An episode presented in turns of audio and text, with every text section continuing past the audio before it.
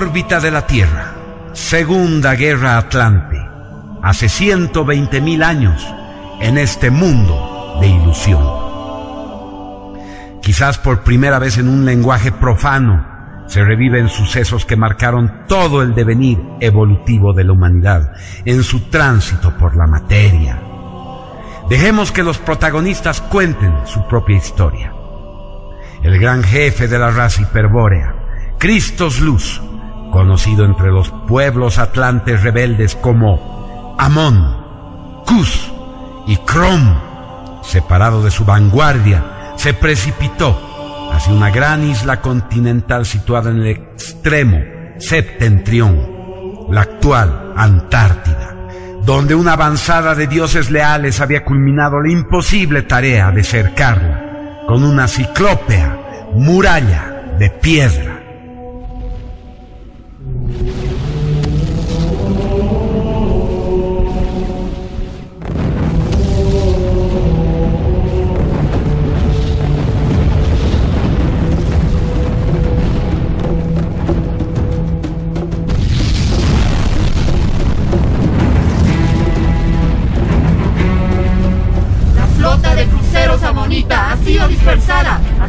Remotos confines del universo material en cientos de dimensiones. Cobardes, Nefilín Serafín. Los Idas traidores han accionado el distorsionador temporal, ocasionando un caos en el continuo espacio temporal, para evitar su derrota en la batalla.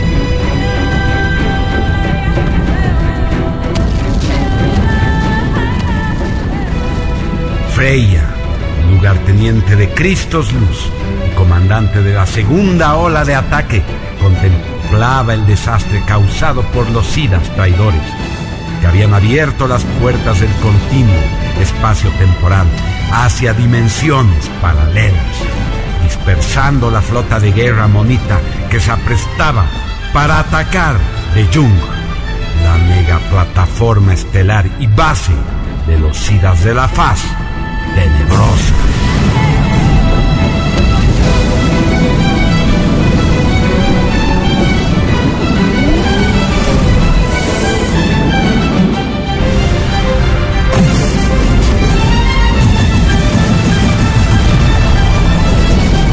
Freya, diosa de la guerra y comandante de la gran armada hiperbórea que cubría el ala derecha de la avanzada de Cristos Luz en su descenso a la Tierra, adivinó que la enorme estación espacial de los Sidas traidores modulaba todas las dimensiones del espacio-tiempo.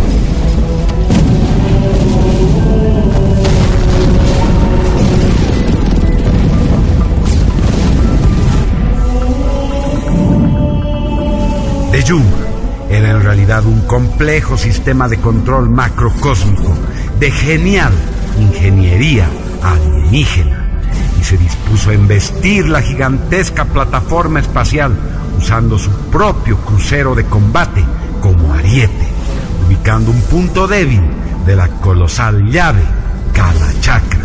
Freya supo que no había tiempo para prolongar la batalla. La suerte de millones de espíritus cautivos estaba en juego. Reposición de rumbo. En colisión directa contra la estación espacial enemiga. Encontraré a Nabutan aunque tenga que experimentar la muerte en la materia.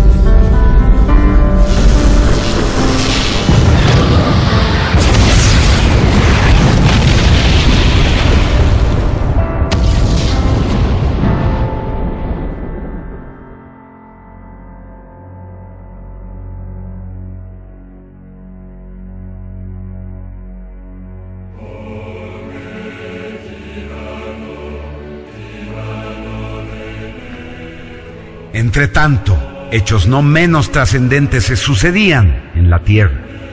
Una paradisíaca isla había sido elegida por Cristos Luz para plantear la oposición estratégica definitiva que le daría la victoria total contra los sidas traidores en un futuro cierto, previsto de antemano en un mundo previamente designado, el mundo de la sangre de Tarsis.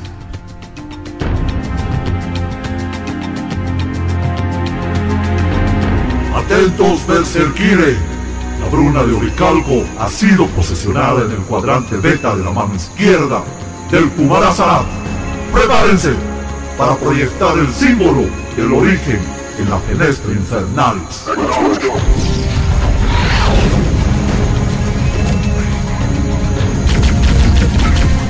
Evidentemente, los amonitas engastaron la bruna de Oricalco en la frente de una gigantesca esfinge cuyos restos, restaurados por 250 dinastías de reyes amonitas, permanecen aún hoy desafiando al tiempo en la meseta de Giza.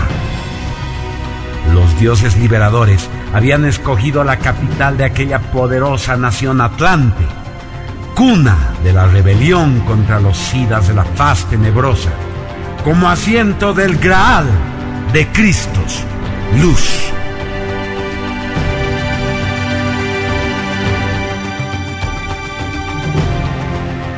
Por la gracia del incognoscible, os dejo la gema de luz increada que tengáis constancia de que nuestra raza jamás será abandonada.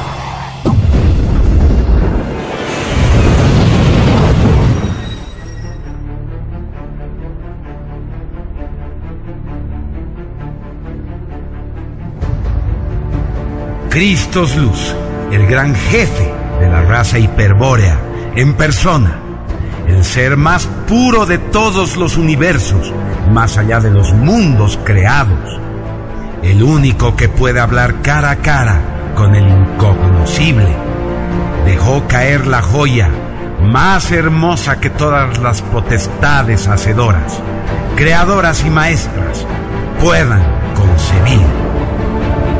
El grial. Despertaréis, lucharéis, recordaréis, resucitaréis, amaréis y honraréis el pacto de sangre por el que nuevamente dioses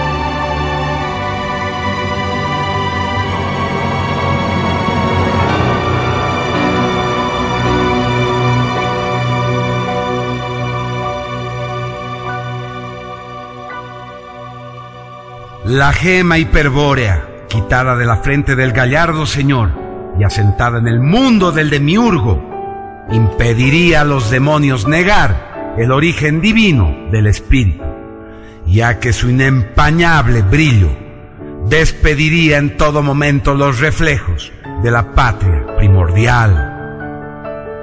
Será difícil que alguien pueda imaginar el maravilloso espectáculo del Graal descendiendo en los siete infiernos. Tal vez si se piensa en un rayo verde de brillo cegador e influencia gnóstica sobre el vidente, ante quien los demonios giran sus fieros rostros helados de espanto. Un rayo que, cual hoja cegadora de invencible espada, va rasgando los cuatrocientos mil mundos del engaño, buscando el corazón del enemigo. Una verde serpiente voladora que porta entre sus dientes el fruto de la verdad, hasta entonces negada y ocultada.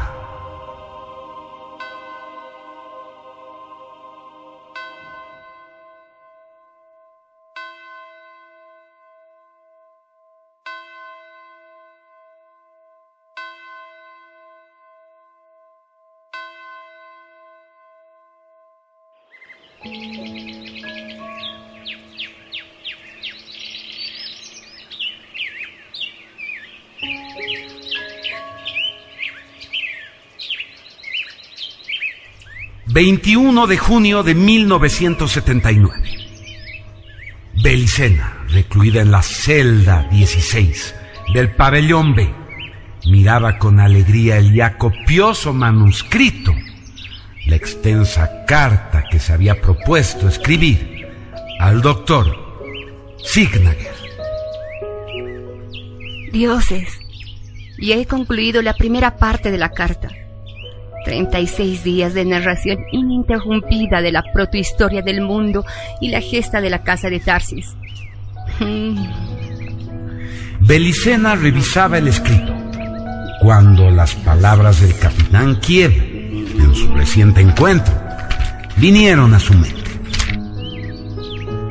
El aura catena que es la voluntad de Nabután, el señor de la guerra, ha hecho posible la coincidencia de la sangre de Tarsis con el elegido de una estirpe de sangre muy pura. Belicena sonrió, como si de pronto se hubiera iluminado. Comprendió que debía realizar una recuperación del pasado de Arturo Signagen.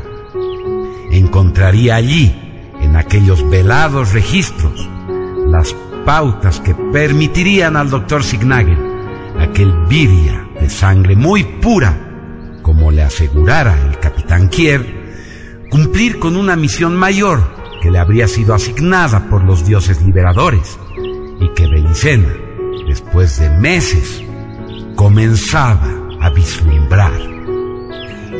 Claro, ¿cómo no lo había notado antes? Belicena escuchó nítidamente en su mente la voz del capitán Kiev. El símbolo del origen se transmite por vía materna. Allí es donde hay que mirar para ver el linaje hiperbóreo. Von Superman. Belicena tuvo la certeza. Y pese a que no sabía a ciencia cierta dónde había escuchado el apellido materno de Arturo Signagel, solo bastaba ese importante dato para aperturar el registro cultural que estaba buscando.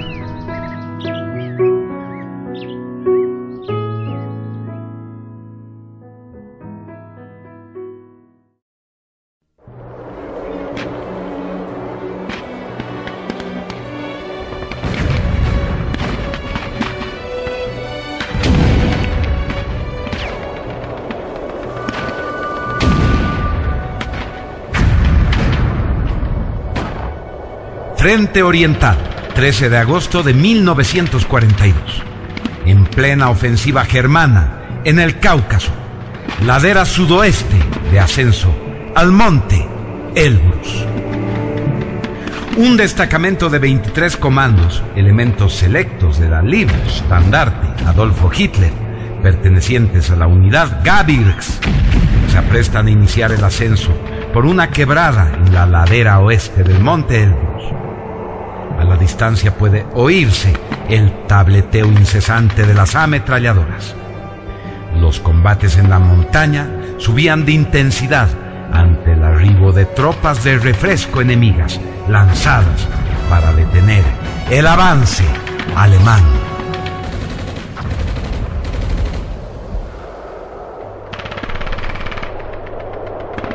Shibatulku, el regimiento ha chocado ya con el enemigo. Debemos apresurarnos, o pronto chocaremos con las vanguardias soviéticas. Tienes razón, Sriviria.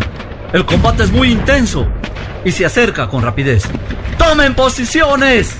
Sriviria y Banji se encargarán de cubrir la quebrada con la MG-42. Von Rosen, Oscar, Heinz, Karl, Helmut cubrirán ese sector de la ladera. Así emboscaremos al enemigo con el fuego cruzado. El resto, conmigo. A cubierto detrás de la arboleda. ¡A schnell!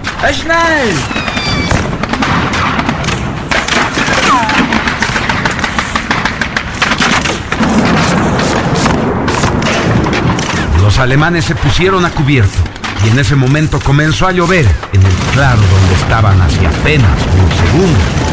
Un intenso fuego de morteros. El ruido era ensordecedor. Pasaron tres largos minutos y el fuego cesó.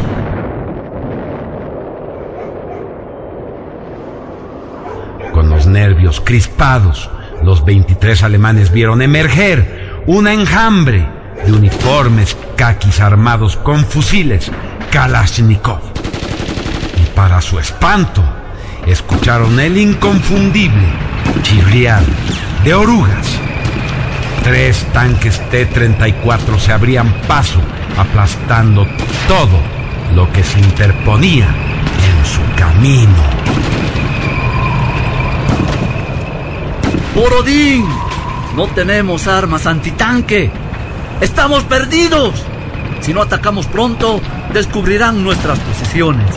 Y el resultado será el mismo. ¡No! ¡No! ¡Mejor morir luchando! ¡Fire! ¡Fuego! ¡Fuego! ¡Fuego!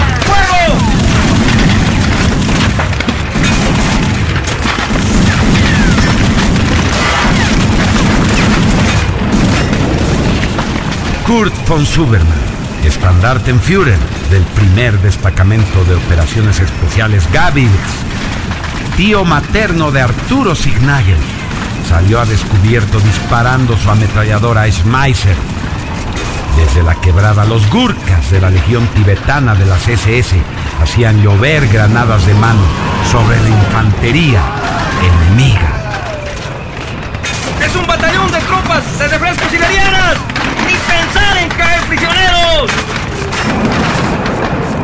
Evidentemente, la Stavska y Stalin habían lanzado todas las reservas del ejército rojo para detener a los ejércitos alemanes que trataban de llegar a Maikop.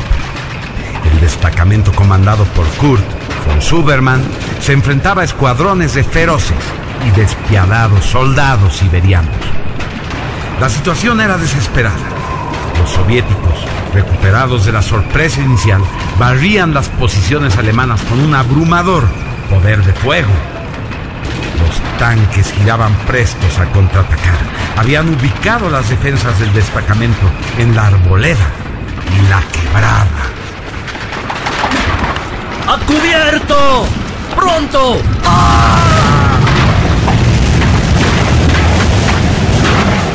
Poderosa explosión arrojó al valiente Standartenführer varios metros, mientras sus camaradas se ponían a cubierto.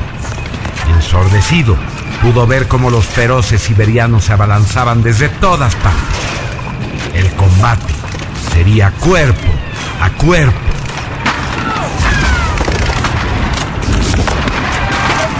Kurt se incorporó aún medio atontado por la poderosa deflagración del cañón de 76 milímetros del T-34, que había estallado muy cerca de su posición. Al fin pudo escuchar los ladridos que los mágicos perros Daivans, Yin y Yang, proferían, prestos para defenderlo. Y en ese momento, el poderoso T-34 estalló con un ruido sordo. Había recibido la descarga de varios Panzerfaust.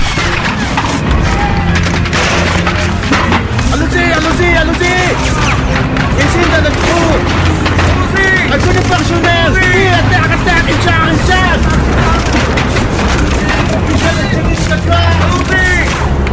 Un coup de pensionnaire Escuchó voces en francés en medio del estruendo de la batalla. La SS Balona, al mando del legendario héroe belga León de Gren, irrumpía para salvarles la vida y con ella la misión que les había encomendado Conrad Tarstein, el más alto iniciado de la Orden Negra, SS. Abrir la puerta dimensional que está en la cima del Monte Elbos y que conduce a la morada celeste de los dioses. El Valhalla.